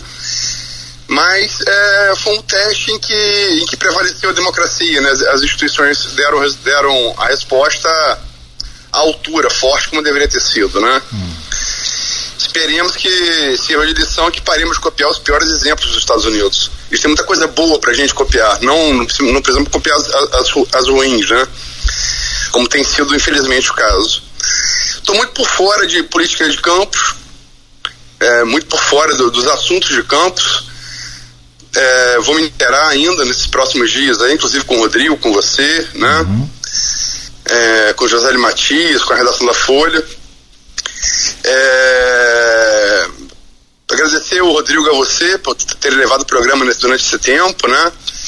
Tenho certeza que levaram da melhor maneira possível né, é, mantendo a qualidade, que é o diferencial do Grupo Folha, né, a credibilidade da informação e a qualidade, né, a diferença está na qualidade, está no slogan que Diva Abreu criou nos anos 70 e continua de lá para cá. É, e vamos agora algumas coisas não mudam. Eu estava ouvindo o programa e você discutindo a questão da UENF e, com os soldados jesuítas, né? o celular do colégio, uhum. onde ficou o, o, arquivo público municipal. E, pelo visto, continua a mesma novela, né? Não mudou muita coisa. Mesma né? Então, infelizmente, algumas coisas em campos não mudam, né? Não mudam. Mas é isso, é mais para dar uma palavra mesmo para vocês, para agradecer a vocês, é, você, Rodrigo, Beto, todo mundo aí. Sim. A redação da Folha também, porque eu trabalho sempre coletivo, né? Sim. Jornalismo, trabalho coletivo e não na, uh, Rodrigo vai ter que vai ter que pegar essa semana e a seguinte, ainda volto na semana seguinte. Até bom falar com ele ao vivo, porque ele não pode me xingar ao vivo, né? então, depois ele me xinga por, por WhatsApp. É. Ele tá no clima, ele tá no ritmo. Ah, hoje teve até mensagem para ele aqui do Antunes, ele reclamando na abertura do programa, né? De que o pique tá grande pro carnaval, tem jornal, tem o programa, tem isso e aquilo. Aí Antunes mandou uma mensagem aqui, calma menino, não chora não que você tá novo. Antunes, Antunes, Antunes, né? É como sempre querendo ser gentil, né? Porque já não tô tão novo assim, né? Tá Rapaz, eu, é, eu, eu tô com esses 44 dias sem fazer barba, né? Hum. Então eu tô com a cara de. É, tá parecendo o Tom Hanks e o náufrago, né? Minha barba tá enorme. E segundo minha sobrinha Bárbara, filha de Cristiano que me viu ontem, igual Papai Noel. Porque minha barba é toda branca, né? E o Rodrigo ainda, ainda, ainda não chegou lá, mas vai chegar. Vai e chegar. Vai ter uma surpresa quando você voltar, amigo. Epa! Eu tô mais bonito. Acredite se quiser. É, rapaz, é. Alguma, algumas coisas realmente não mudam. Né? Valeu, Luiz. Ó, obrigado aí pela sua participação enriquecedora, sempre trazendo aí, é, mesmo, mesmo que rapidamente, mas já trazendo um pouco do que a gente precisa aí para é, debater, discutir e entender e, e, saber até mesmo a impressão do que se tem aí para fora do país, de tudo que está se passando aqui. Hoje o mundo é globalizado, é imediato, aconteceu aqui, você sabe aí, imediatamente. Então é bacana essa participação sua, mesmo que rápida aqui por telefone. Né, e aproveitar para desejar a você, ao Ícaro, a família toda aí, um bom carnaval e a gente está te aguardando aqui, assim que, né, evidentemente, se atualizar aí para voltar a participar do nosso Folha no Ar e, claro, evidentemente, da, da do jornal Folha da Manhã, do portal folha1.com.br, né, de toda essa indústria da informação que é o Grupo Folha da Manhã. Tá bom, eu queria agradecer mais uma vez aí, de público, a você, ao Rodrigo, ao Beto, a toda a redação da Folha né, que tenho certeza fizeram minha ausência passar despercebida, né, é, nesse tempo. E outra coisa que há que se registrar, que também gerou muita comoção, é, é essa coisa do, do 8 de janeiro gerou muita preocupação lá fora, né? Uhum. Mas também o que gerou muita comoção é, foi a morte de Pelé. Sim, né? a morte sim. de Pelé gerou muita, muita comoção. E o egípcio é muito aficionado por futebol. Eu fiquei muito tempo no Egito. Desses 44 dias, uns 20 dias foram no Egito. Né? As pessoas dando peso pela morte de Pelé, né? Foi uma coisa. Pelé morreu, eu estava no Brasil ainda, né? Mas foi, foi na véspera de eu viajar. Mas muita consternação pela, pela, pela morte de Pelé, né? Pessoas dando pêsames, um, um senhor me deu os pêsames quando estava entrando no Museu do Cairo, né? Uhum. É, Pelé realmente era uma figura assim, né? É, é, é sinônimo de Brasil, né? Um Brasil, Brasil campeão, Brasil que dá certo, né? Uhum. Um Brasil que brilhou durante três décadas aí no, no mundo do futebol. É. A imagem positiva do Brasil a gente deve a ele. Isso aí não tem a dúvida. É. Não tem a dúvida. É. Outros grandes, mas, mas tão grande quanto ele, eu acho que ninguém. Por aí. É, agradecer a vocês aí, tá bom? Tá. É... O Beto, e... tá, Beto tá mandando saudações rubro-negras. Tô mandando, não, mentira. Rapaz, Beto, vamos ficar quieto, Beto. Beto, a gente dançou na semifinal do, do, do, do, do, do Mundial. Vamos, vamos ficar quieto. Perdemos o Supercopa Palmeiras Perdeu? E depois ficamos na semifinal do Mundial. Vamos botar a viola no saco. Mas ganhou do Volta Redonda anteontem. É que vocês perderam. Já deu volta por cima. abraço, Luiz. Vai lá, se um cuida abraço. aí. Bom carnaval. Ah, o Rodrigo está agradecendo aí pelos 10 dias a mais que ele ganhou aqui de titularidade. Um abraço, é, amigo. De, depois é. ele me manda por WhatsApp. Mas pega leve, me, me, me, xinga devagar porque eu tô voltando agora. Bom resto de viagem, Luiz. Não, o resto de viagem meu vai ser, vai ser tafona, Rodrigo. Qualquer coisa parece lá pra tomar uma cerveja. Tá show, vou pra lá, vou pra lá. Tô indo pra lá amanhã. Um abraço, Chico um Dá, um, dá um beijo, um beijo ao seu pai e sua mãe. Valeu, um abraço. Um abraço para todos vocês aí também, famílias, valeu, valeu. todo mundo, tá bom? Valeu, dá um beijo aí no Ícaro também, valeu. Forte valeu, abraço. Um abraço. Luiz. Obrigado. Fique com Deus. Com Deus também. É, a Luiz, é, nessa viagem que o Aloysio fez, ele passou lá também pela Terra Santa, né? Com sim, sim. Vários, é, é, vários... imagens bacanas e com certeza é assim, em termos de, de, de, viagem de pai e filho, seguramente é, todo pai gostaria de é. fazer isso. E seguramente, o, o para Luiz foi importante, não é a primeira, mas assim, pensando, analisando, para o Ícaro Barbosa, ele volta de lá, outro, qualquer pessoa volta outra pessoa, né, com a viagem dessa. Uhum. Né? É, Edmundo, sua mãe disse para você ir, ir para o trabalho. Seu João Siqueira postou no ganho dessa internet, não, cara? Seu Siqueira é ótimo. Essa internet, ele é muito campeão. Seu João é pai do Edmundo, gente, só para fechar o programa Seu aqui. João Siqueira. E, e, confirmando, o Luiz volta então na outra semana Eu seguinte. me perdi nas contas, que ele falou, não sei se ele volta na semana Filhão, seguinte. semana do carnaval esquece. Não, nós. sim, claro. Na outra semana, nós. Na outra semana. Então, é isso que é isso? É isso aí. Ah, meu Deus do céu. Tá bom, sem problema. tô brincando, gente. É. Não, mas essa, essa internet ela é fantástica. Eu também não tô perdido, mas essa internet é fantástica. É, é, é o, o, o João Siqueira é, tô indo, mãe. Edmundo postou aqui, mandou pra mim aqui. João Siqueira é pai do Edmundo que estava dando entrevista a gente. E o, o, o seu João vai lá no, no Face e coloca: Edmundo, sua mãe disse para você ir pro trabalho.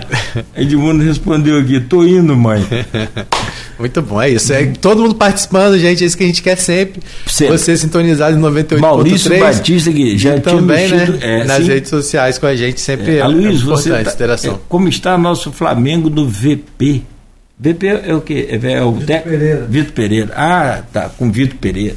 Isso, dá outro programa. É. Meu caro, são 8h53, é reta final Rapidinho, do né? programa. Né? Não vai dar tempo, não, porque não. vocês fizeram um, um, trabalho muito bacana.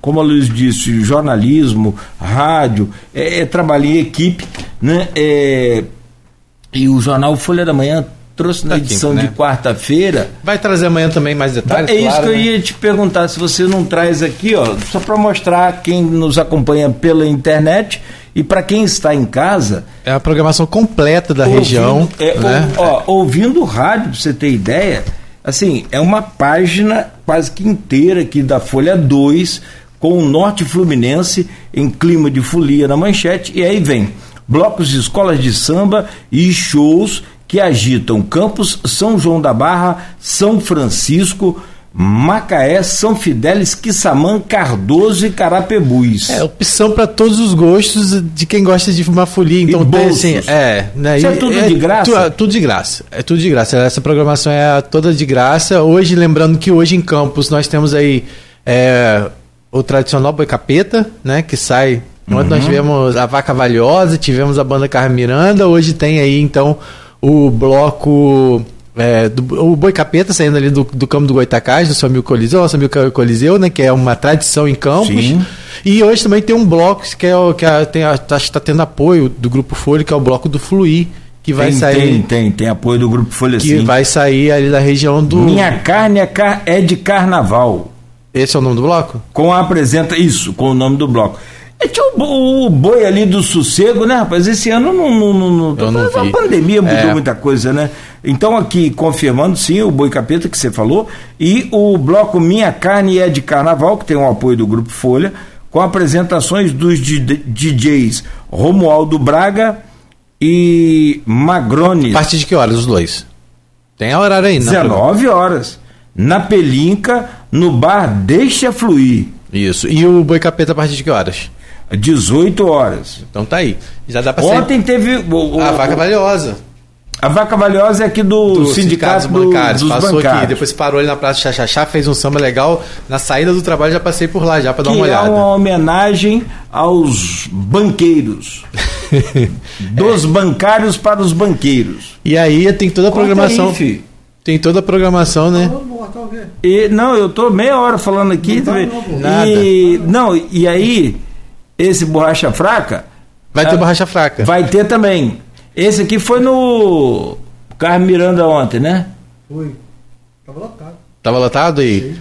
Tava só, lotado. só, tarde, né? só começou tarde, Beto tá registrando aqui. 8, começou quase 10 horas da noite. 10 horas da noite. É. É carnaval, filho. É. É o que a Luiz falou. O brasileiro é apaixonado por carnaval. O carnaval já começou para muita gente na segunda-feira. É. Na semana, aliás, na, no final de semana passada.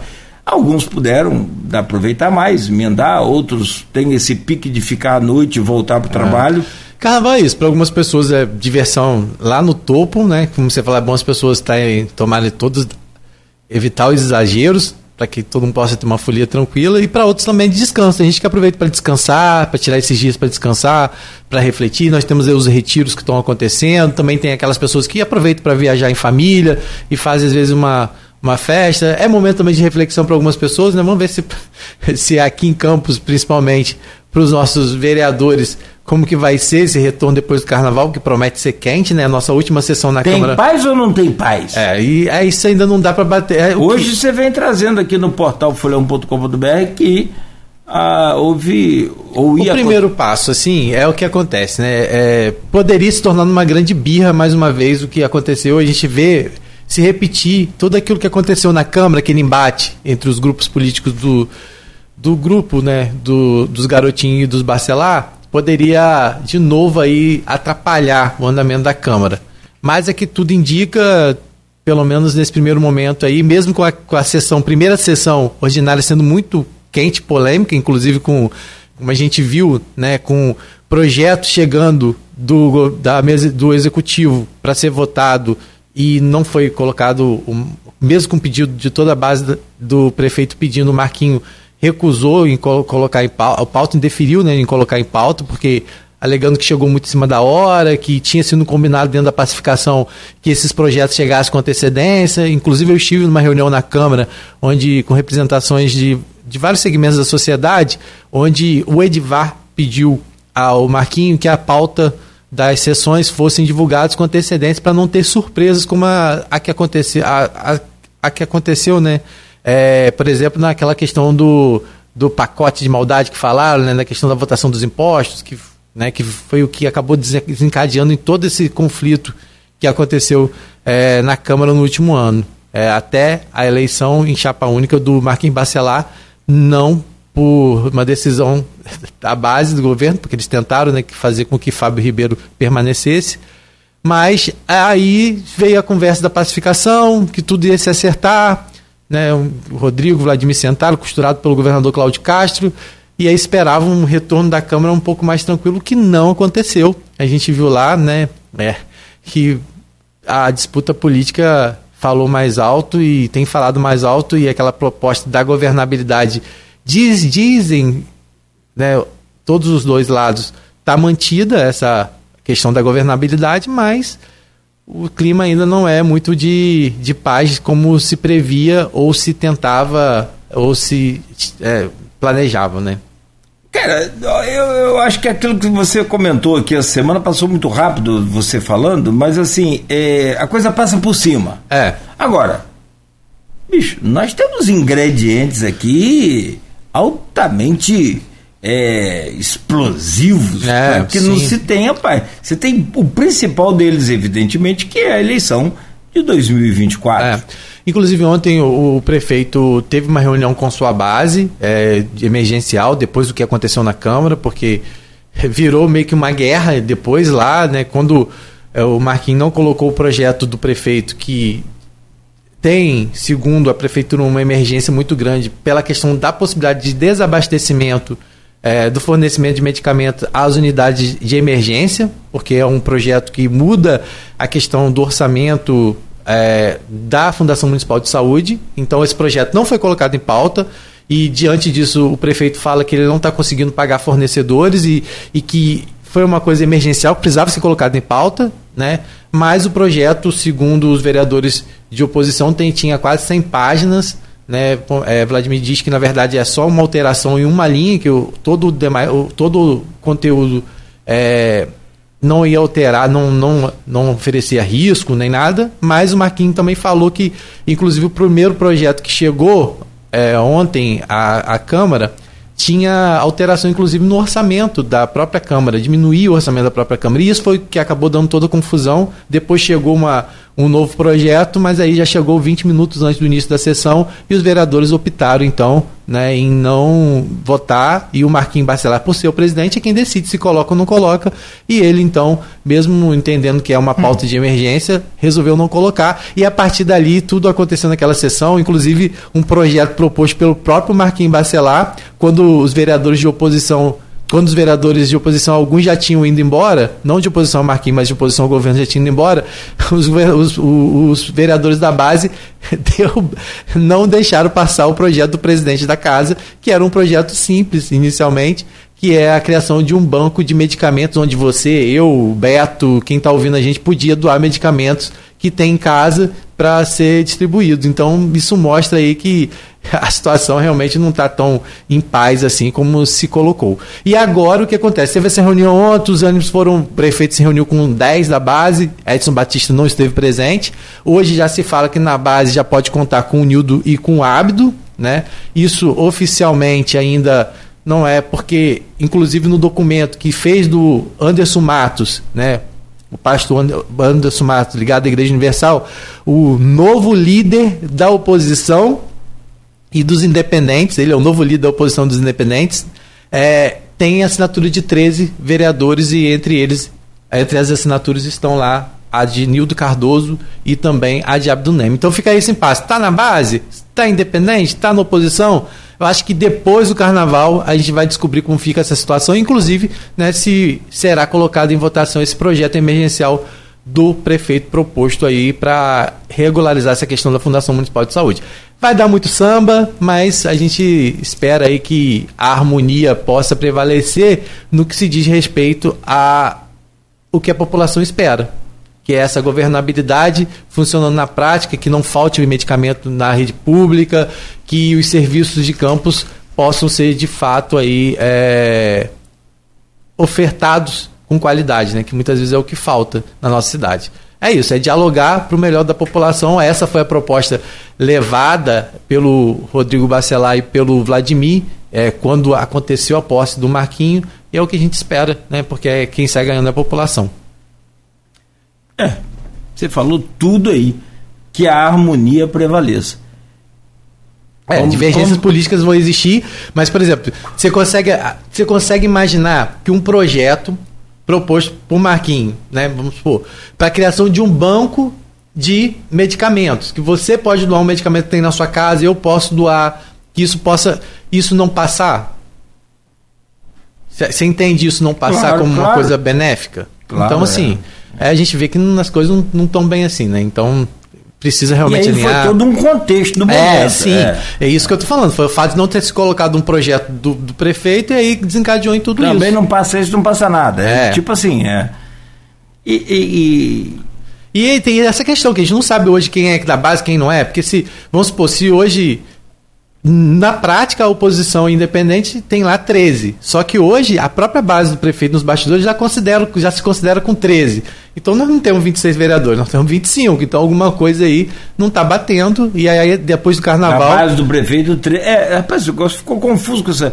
Mas, é, é, é, eu acho que. Eu, não sei se vai ser apoio é, para governabilidade, como você citou, e só né? depois partidariamente, politicamente, é, a gente segue por outro caminho. É, é. Tem que saber. É, é, é, complicado porque. Agora, como é que você ganha uma secretaria ou indica alguém um sem ser da base? E, se você não é de também apoio é, político? Né? Porque o apoio formal ao, ao prefeito na Câmara é uma coisa, mas o apoio político fora dela é outra. É, e você tem um grupo, né? E esse grupo pensa em nominata já para 2024 e não tem como você hoje alocar no governo pessoas que não estejam na base. Pelo menos essa é a visão de quem está na base, né? Mas a gente sabe hoje que o Nildo Cardoso deu entrevista para a gente, confirmando, a gente na Folha, no Jornal Folha, confirmando hoje a presença dele, é, indicando dois nomes na EMAB, né? Então, se o Nildo está indicando nomes no governo, é porque de uma certa forma ele já está fazendo parte desse então governo. Então vai subir no palanque de Vladimir? Pois é, ele disse que ainda precisa desse, desse relacionamento amadurecer, porque como a gente falou, não é só a questão da indicação de nomes, né? É também aí outras coisas. Meu filho, você está comigo ou você está contra pois mim? Pois é, vamos ver. Já disse aquele tal de Jesus. É. Gente, 9 6, isso aí dá do 200 programas. É, vamos ver depois do carnaval, acho que as coisas vão estar aí mais, mais acertadas assim. Então, é. o carnaval é esse momento também pra gente avaliar e refletir. Amanhã, sábado, tem Jornal Folha da Manhã nas bancas e nas casas dos assinantes. Rodrigo, muito obrigado. Até quarta-feira de cinza com o nosso queridíssimo e espirituoso, alegre, feliz, é, Dom Roberto Ferreria Paz. Ligo para ele, Dom Roberto Ferreria Paz. Bom dia.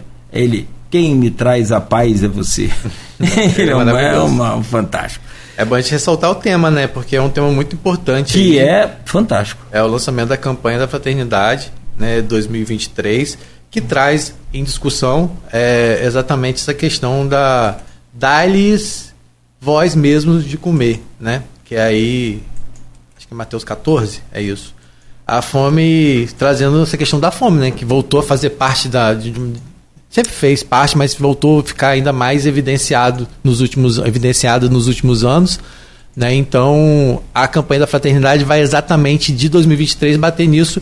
E ninguém melhor do que a gente receber aqui o bispo que, que, né, que tem esse, esse, esse essa propriedade para falar sobre não só sobre a questão da campanha, mas também né, Campos vai estar dentro é, da campanha. Com certeza, a campanha de fraternidade da, é dentro sim, dessa sim. Da, da, da, diocese dele. Então quarta-feira estamos aqui. Se Deus quiser, seis marchinhas para não cantar no carnaval. O teu cabelo não nega, mulher, não pode. Não pode. É, cabeleira do Zezé também não pode. Maria Sapatão nem pensar num machinho que foi criado em 1980, homofóbica, é, nega maluca, eu não, nem me lembro dessa, você conhece? 1950. Maria Escandalosa, não me lembro também, nem tem a é, letra aqui. É, é porque não é machinho. Índio que era pito, índio que era pito, se não der pau, vai comer. Também não pode, é, estereo, é estereopalos e outras coisas e mais. E... Vovô. Hum? E a pipa do vovô? A pipa do vovô pode.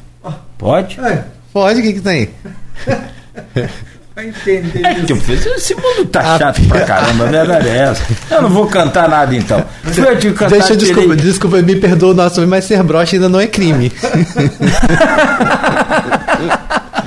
Você fechou bem pra caramba o carnaval, eu vou embora. Eu ia cantar, tirei o pau no gato pra minha netinha outro dia, quase que apanhei. Não pode atirar o pau no gato, mas que esse mundo tá. É uma... Então a pipa do voo não sobe mais, não tem problema, pode cantar. Pode cantar? Isso não é homobroxismo, não? Não, não é. 99, gente. Que todos tenham um bom carnaval e, é claro, te convido para continuar ligado aqui na Folha FM. Para você também, Rodrigo, bom carnaval. Bom carnaval, pessoal. E né, para você também, Beto, bom carnaval para você de casa, para você que acompanhou e acompanha sempre a gente. Fique ligado na Folha FM, a gente volta com o programa Folha no Ar na quarta-feira, durante segunda e terça, com programação né, especial aqui de carnaval. Oferecimento de Proteus. Amanhã é papo cabeça. E amanhã tem papo cabeça também com o Fabiano Rangel, falando com o Marcelo nosso- Sampaio, que vai estar dando sua contribuição na Folha aí, quem quiser acompanhar Folha 1 e também no nosso jornal e no site Marcelo Sampaio. direto da to- passarela. Isso, nessa parceria que ele tem com a Folha já alguns carnavais, né? Marcelo Sampaio sempre fazendo esse trabalho brilhante e é um prazer pra gente ter lá a contribuição dele, tanto no Folha 1 quanto no jornal. Ótimo.